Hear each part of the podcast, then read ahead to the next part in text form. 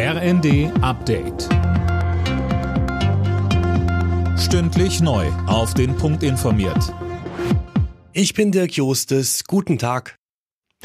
Mitten in den Sommerferien streikt am Mittwoch das Bodenpersonal bei der Lufthansa. Reisende müssen sich auf Flugausfälle und Verspätungen einstellen. Zu dem 24-stündigen Warnstreik aufgerufen hat die Gewerkschaft Verdi, um Druck in den Tarifverhandlungen zu machen.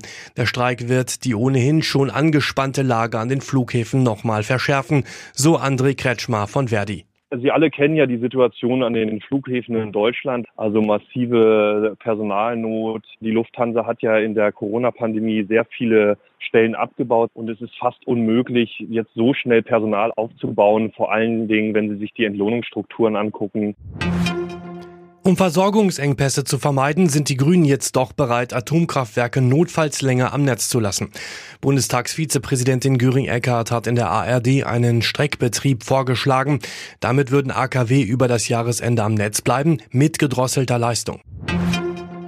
Die Gasspeicher in Deutschland füllen sich. Der Füllstand liegt heute bei knapp 66 Prozent.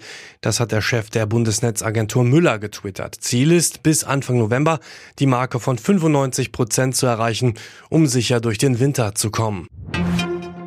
Bei der Leichtathletik-WM in den USA hat Weitspringerin Malaika Mihambo die erste Goldmedaille für das deutsche Team geholt.